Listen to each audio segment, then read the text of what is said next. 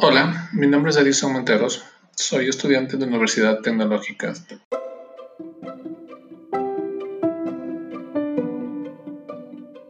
Podríamos poner, en este momento estoy grabando lo que estoy diciendo al momento y lógicamente aquí dependería mucho de la, de la del tono que nosotros vamos a utilizar para nuestros niños. Pues si es un cuento tendríamos que ponerle más énfasis o, darle la, la, la, forma de expresión exacta para que los niños vayan relacionando esto y vayan emocionándose. No sé si recuerdan tal vez los que somos un poco